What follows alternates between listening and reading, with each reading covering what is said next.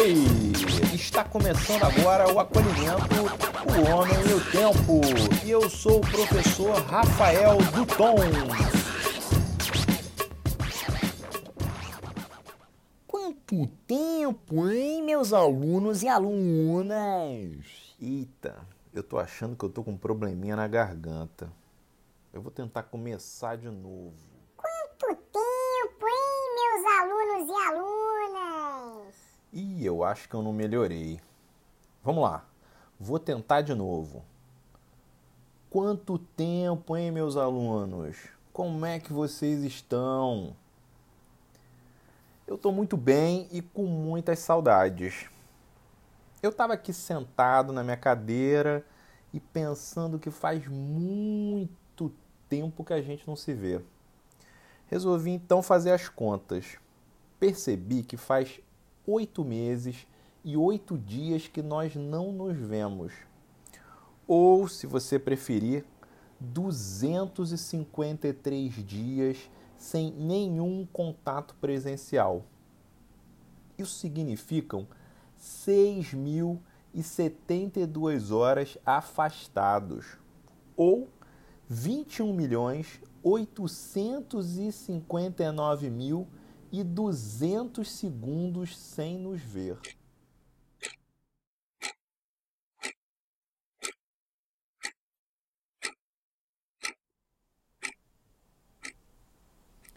Então, será que já deu tempo de você se esquecer de como eram nossas aulas? Lembra que a duração das nossas aulas era medida em tempos e que cada tempo de aula tinha 50 minutos?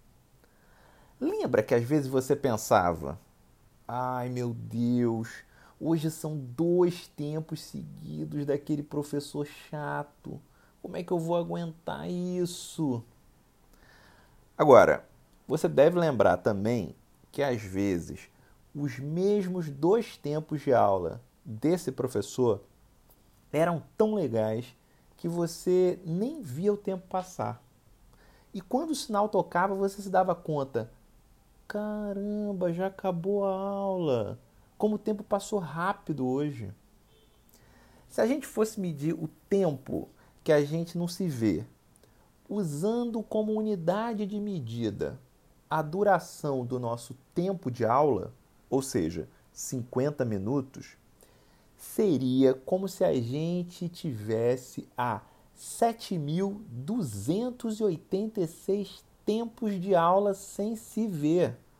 Ou seja, é como se desde que as aulas foram interrompidas em março, o inspetor já tivesse tocado até agora o sinal de intervalo 7.286 vezes.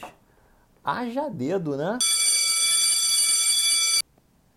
Que tempo enorme, hein? Bom, e por falar em tempo, como é que tá o tempo por aí? Olha, por aqui o tempo não tá nada bom. Tá um tempinho meio feio, tô até achando que vai chover. O mais doido é pensar que esse tempo enorme sem a gente se ver é só por causa de um vírus de um tamanho minúsculo. É mole? Mas, como diz a sabedoria popular, o tempo é o melhor remédio. Bom, faz tempo que eu estou aqui falando do tempo eu acho que já está na hora de te perguntar: você já pensou sobre o que é o tempo? Alguma vez ao longo da sua breve vida aqui no planeta Terra, alguém já te perguntou o que é o tempo? Pergunta difícil, não? Eu vou te dar um tempo para você pensar nisso. Ou melhor, você vai ter todo o tempo da sua vida para pensar nessa questão.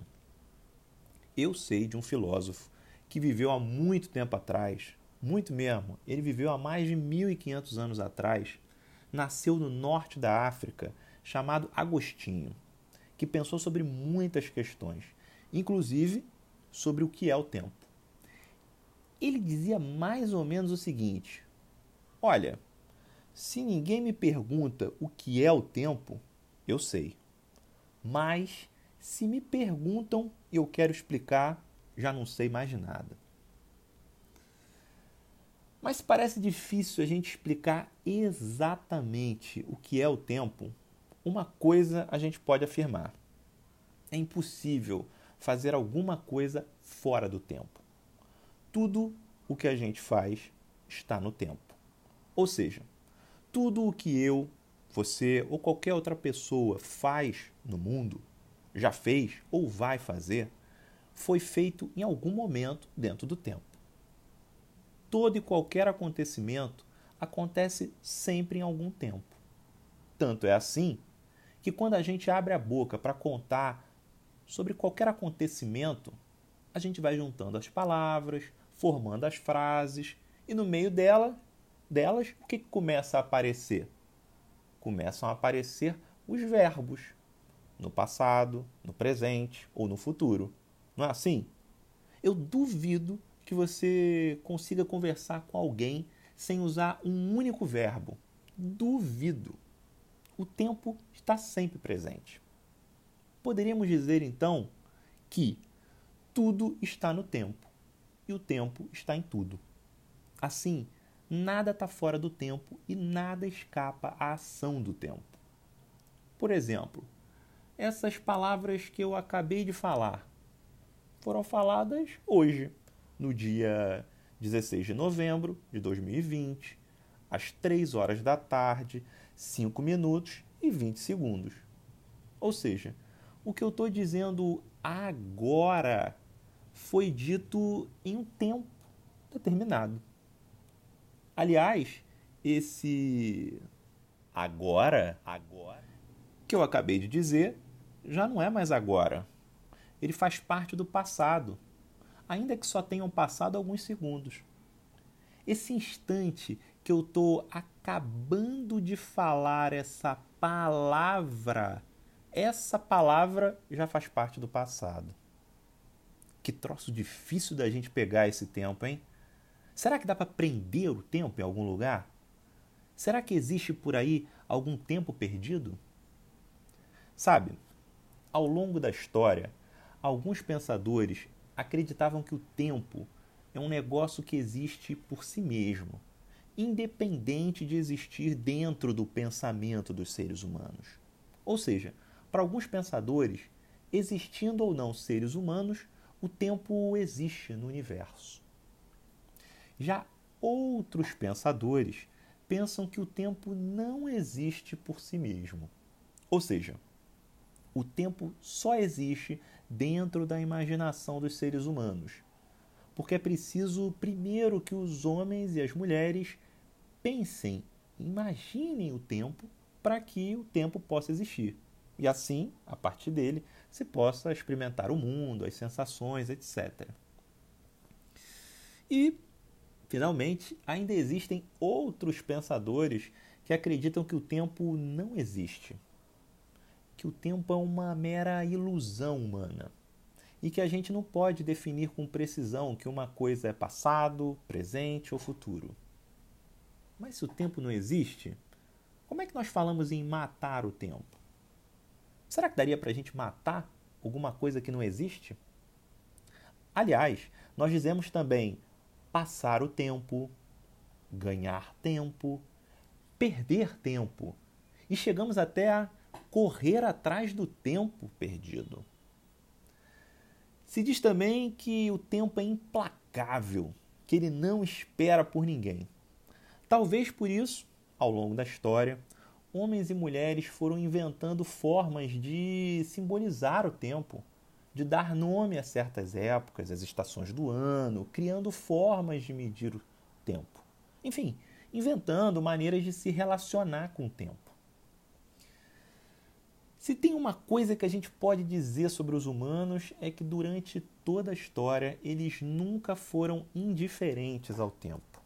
Ao contrário, eles sempre pensaram sobre o tempo, falaram sobre o tempo. O tempo sempre esteve presente na maneira com que eles organizam suas vidas em sociedade. E é sobre as diversas formas de compreender o tempo em diversas sociedades humanas que o meu xará, o professor Rafael Menezes, vai falar agora para vocês. Quer dizer, agora não, depois que eu acabar de falar, né? Bom, então, sem mais delongas, fiquem com o professor Rafael Menezes. E, antes de ir embora, deixo para vocês um grande abraço. Eu espero que vocês se cuidem, fiquem em casa, protejam as suas vidas.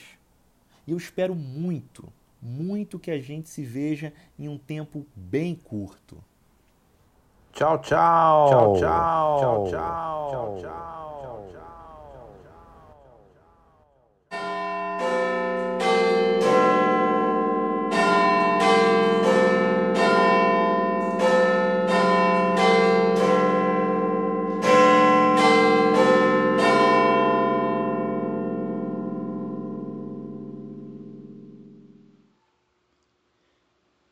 Muito obrigado pela explicação do Tom. Salve, alunos! Tudo bem com vocês? Espero que sim. Conforme ouvimos as palavras do professor Rafael Duton, percebemos que não há uma única definição de tempo. Isso porque o tempo parece ser, parece, um fato dado, natural em nossas vidas. Mas ele não é. Na verdade, o tempo é algo criado, compartilhado e vivenciado de modo particular em cada cultura. Entender como isso acontece em diferentes sociedades é o que me proponho apresentar aqui. Bem, para início de conversa, para além de calendários e relógios, como podemos vivenciar o tempo? Primeiramente, como um fenômeno que se repete: o tic-tac do relógio as gotas de água que caem repetidamente de uma torneira não bem fechada, a pulsação do nosso coração. Uma outra forma de senti-lo é observando as mudanças que ocorrem sem se repetir. O nascer, crescer e morrer que encontramos em humanos, animais e plantas. Sem falar na sensação pessoal da passagem do tempo. Para uns, o tempo que não passa quando estamos num ponto aguardando o ônibus que não chega.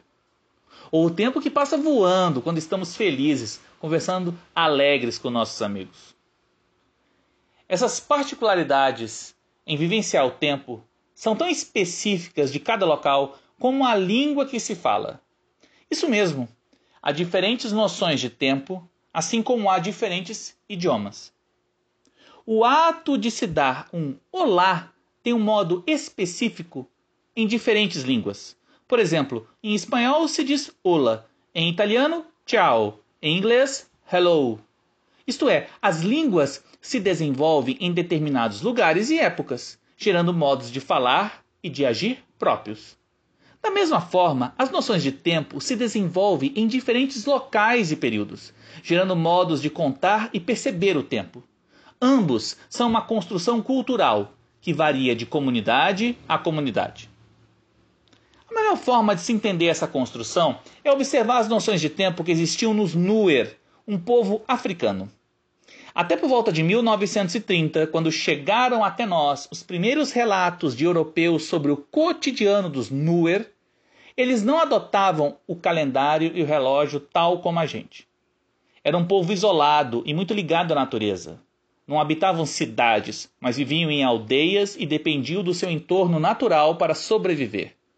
Logo, as mudanças presentes na natureza eram fundamentais e tinham impacto direto nas suas vidas, como o período de chuvas, o período de seca, o tempo de colocar o gado para pastar, etc. O que me faz trazer aqui o exemplo dos Nuer é que, na questão do tempo, eles tinham uma particularidade frente a nós. Os Nuer não usavam os meses para indicar a época de algum acontecimento. Mas a existência de um acontecimento era o indicador do mês. Sim, eram as atividades que determinavam quando os meses mudavam, e não uma sucessão fixa de meses que determinavam a troca das atividades, como nós fazemos.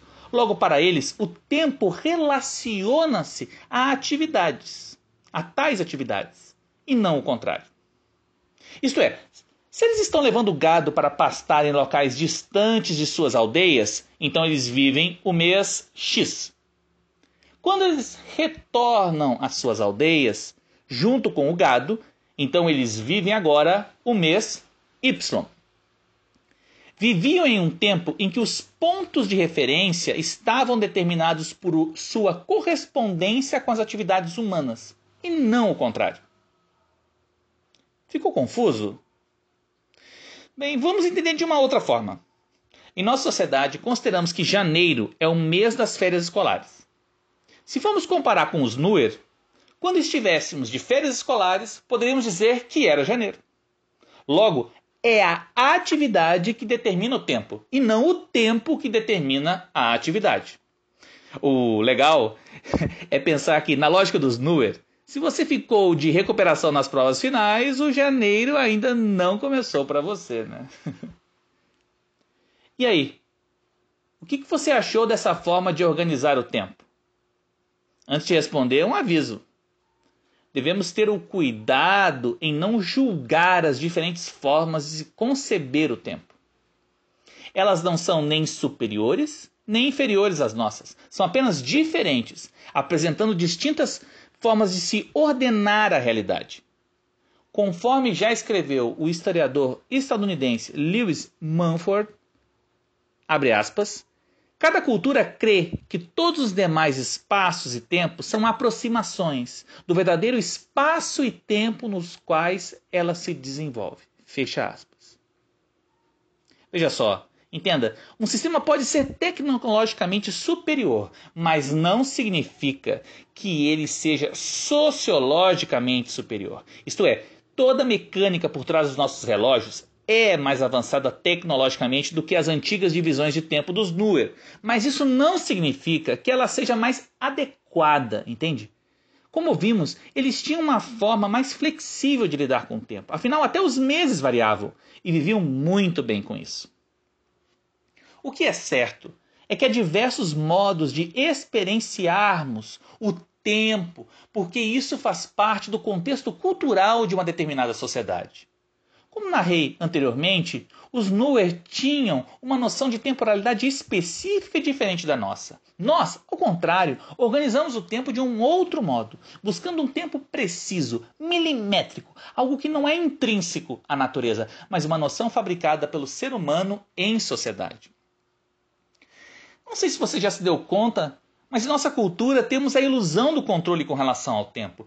Isto é, temos como padrão um calendário, chamado calendário cristão, dividido entre antes e depois de Cristo, em que cada ano há fixamente 365 dias, sendo 366 a cada quatro anos. Os dias são delimitados. Cada um tem exatas 24 horas. As horas são fixas. Cada hora tem exatos 60 minutos. Os minutos e segundos vão, são precisos e se acumulam a todo momento. Dias delimitados, horas fixas. Entende como a nossa forma de organizar o tempo foi ditada pela nossa cultura que aspira a um controle total sobre a natureza? Talvez o que mais simboliza a nossa escolha em controlar o tempo seja o relógio mecânico, surgido no mundo medieval. Ao contrário do relógio de sol, invento que existe há milênios, o relógio mecânico é a legítima máquina do tempo, a primeira forma de precisão na contagem do tempo. Vamos entender melhor essa diferença entre os relógios. O relógio de sol é um dispositivo que marca a hora do dia. Os raios solares fazem sombra numa haste metálica, chamada de mostrador, e a sombra projetada aponta o horário aproximado em uma placa plana, onde estão indicados os horários. Conforme o Sol parece se mover no céu, a sombra se alinha com as diferentes linhas horárias, que são marcadas no mostrador para indicar a hora do dia. Contudo, ele não consegue registrar as horas em dias nublados ou, obviamente, à noite. Além disso, durante o inverno, a luminosidade do Sol dura menos, ao contrário do verão, o que também torna imprecisa a medição. Apesar de buscar referenciar o tempo, o relógio de sol não consegue precisá-lo durante as 24 horas do dia. Já o relógio mecânico, criado no século X e aperfeiçoado até o século XVII, todo o movimento é sincronizado e busca capturar uma precisão busca capturar, perdão, com precisão as horas, os minutos e os segundos, nos mínimos detalhes.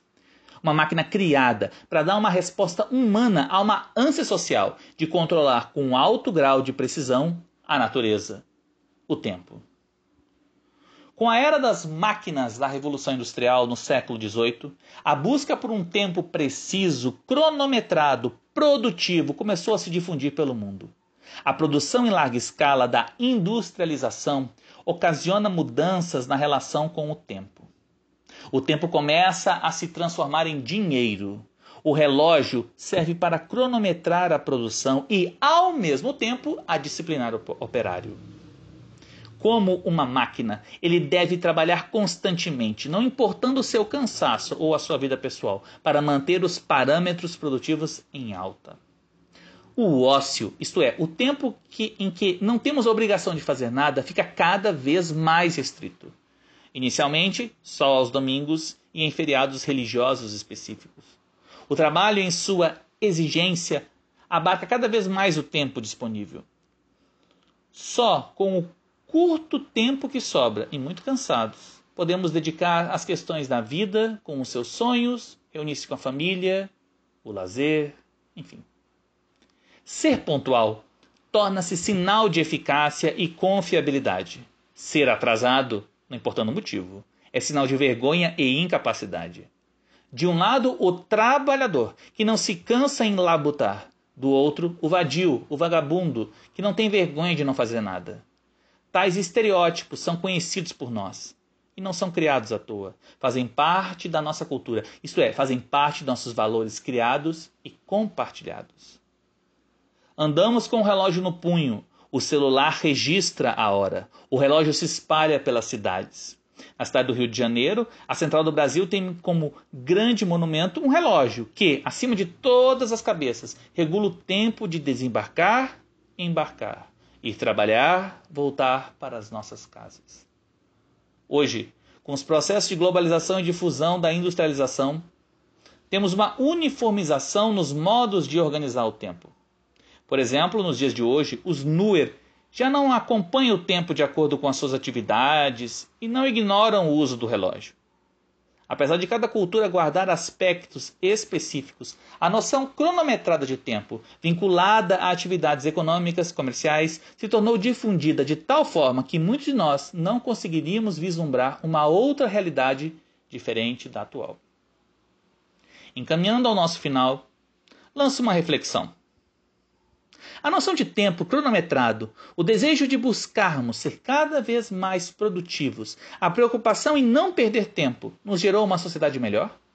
Enfim, será que a nossa forma de lidar com o tempo mais nos ajuda ou nos angustia? Bom, pessoal, Tuton e eu apresentamos um panorama do tempo como experiência, como conjunto de unidades de medição e como instituição social. Observamos que ao longo da história, cada sociedade formulou e compartilhou formas de pensar e registrar a temporalidade. E essa forma nem sempre se traduziu na precisão dos minutos do relógio.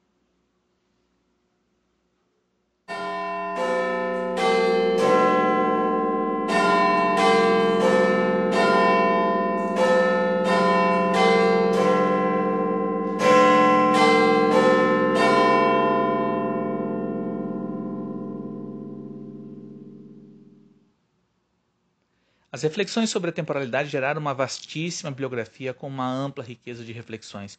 Nem de longe eu conseguiria esgotar todas as nuances que estão presentes nesse tema. Mas, para efetuar um panorama sobre as diversas formas de entender o tempo em distintas sociedades, contei com valiosas ajudas. Inicialmente, para conseguir traçar um panorama sobre essas concepções nos estudos humanísticos, o artigo de Gabriela Vargas Cetina, Tempo e Poder, La Antropologia del Tiempo, publicado na revista Nueva Antropologia em 2007, volume 20, número 67.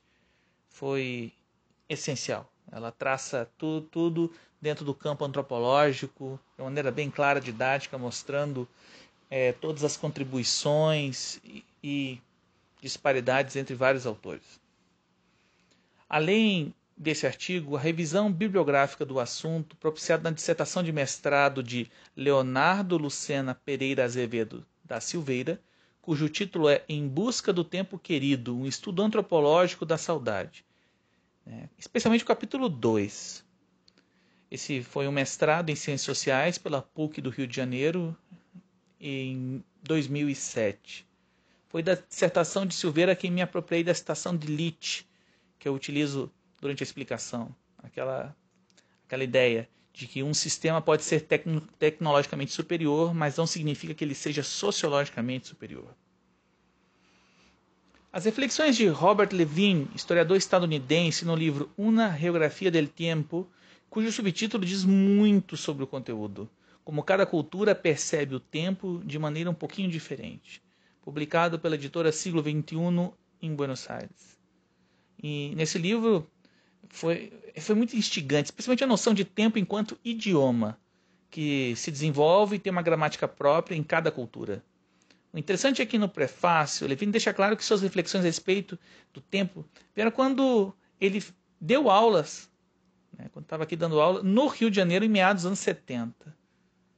Foi também do livro dele que me apropriei da citação de Lewis Mumford. O clássico ensaio de Edmund Leach, dois ensaios a respeito da representação simbólica de tempo, em, presentes no livro Repensando a Antropologia. É parada obrigatória sobre como podemos ampliar as nossas concepções sobre o tempo, especialmente no campo antropológico. Falar dos Nuer é citar o clássico livro de Evans Pritchard, Os Nuer, especialmente no capítulo 3, O Tempo e o Espaço. Foi ali que apresentei uma parte da noção temporal dos Nuer. Aqui o autor chama de tempo ecológico. As relações de que o autor Evans Pritchard chama de tempo estrutural, que diz respeito às relações sociais, não foram abordadas por mim por questões de recorte e de espaço. O livro do historiador italiano Carlo Cipolla, Las Máquinas del Tiempo, editado pela Fundo de Cultura Econômica em Buenos Aires em 1998, traça um instigante paralelo sobre a difusão e desenvolvimento dos relógios mecânicos. Cabe ressaltar que Tipola é um dos grandes mestres da historiografia italiana, com amplas contribuições no campo da história econômica e da história medieval, infelizmente pouco conhecido no Brasil. Nesse ensaio, Tipola busca entender o desenvolvimento tecnológico do relógio, mas buscando relacionar a máquina entendendo a máquina do relógio mecânico não, não como algo neutro, mas um objeto do nosso tempo. Além disso, ele entende a difusão do relógio no mundo europeu e traça um paralelo com um completo desprezo com que chineses e japoneses se depararam com os próprios relógios mecânicos durante a Idade Moderna.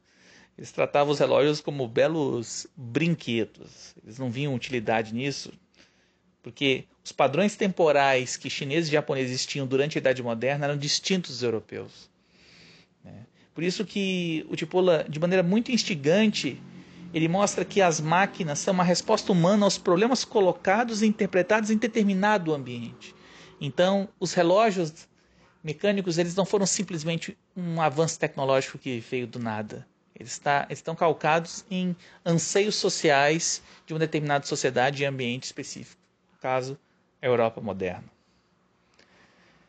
Por fim, falar sobre os efeitos do tempo no mundo atual nos faz ir ao artigo seminal, a referência obrigatória de Edward Palmer Thompson, Tempo, Disciplina de Trabalho e Capitalismo Industrial, no Brasil publicado no livro Costumes em Comum, Companhia das Letras, 1998 de certo modo, o traço marcante dos estudos de Thompson foi entender como os ingleses do século XVIII reagiram frente às pressões, às transformações que o processo de industrialização estava marcando suas vidas. Esse artigo é, é um clássico e nos ajuda muito a entender. Enfim, frente a toda essa pesquisa, é que a gente conseguiu apresentar um pouco, é, conseguir apresentar um pouco a questão do tempo ao longo do tempo.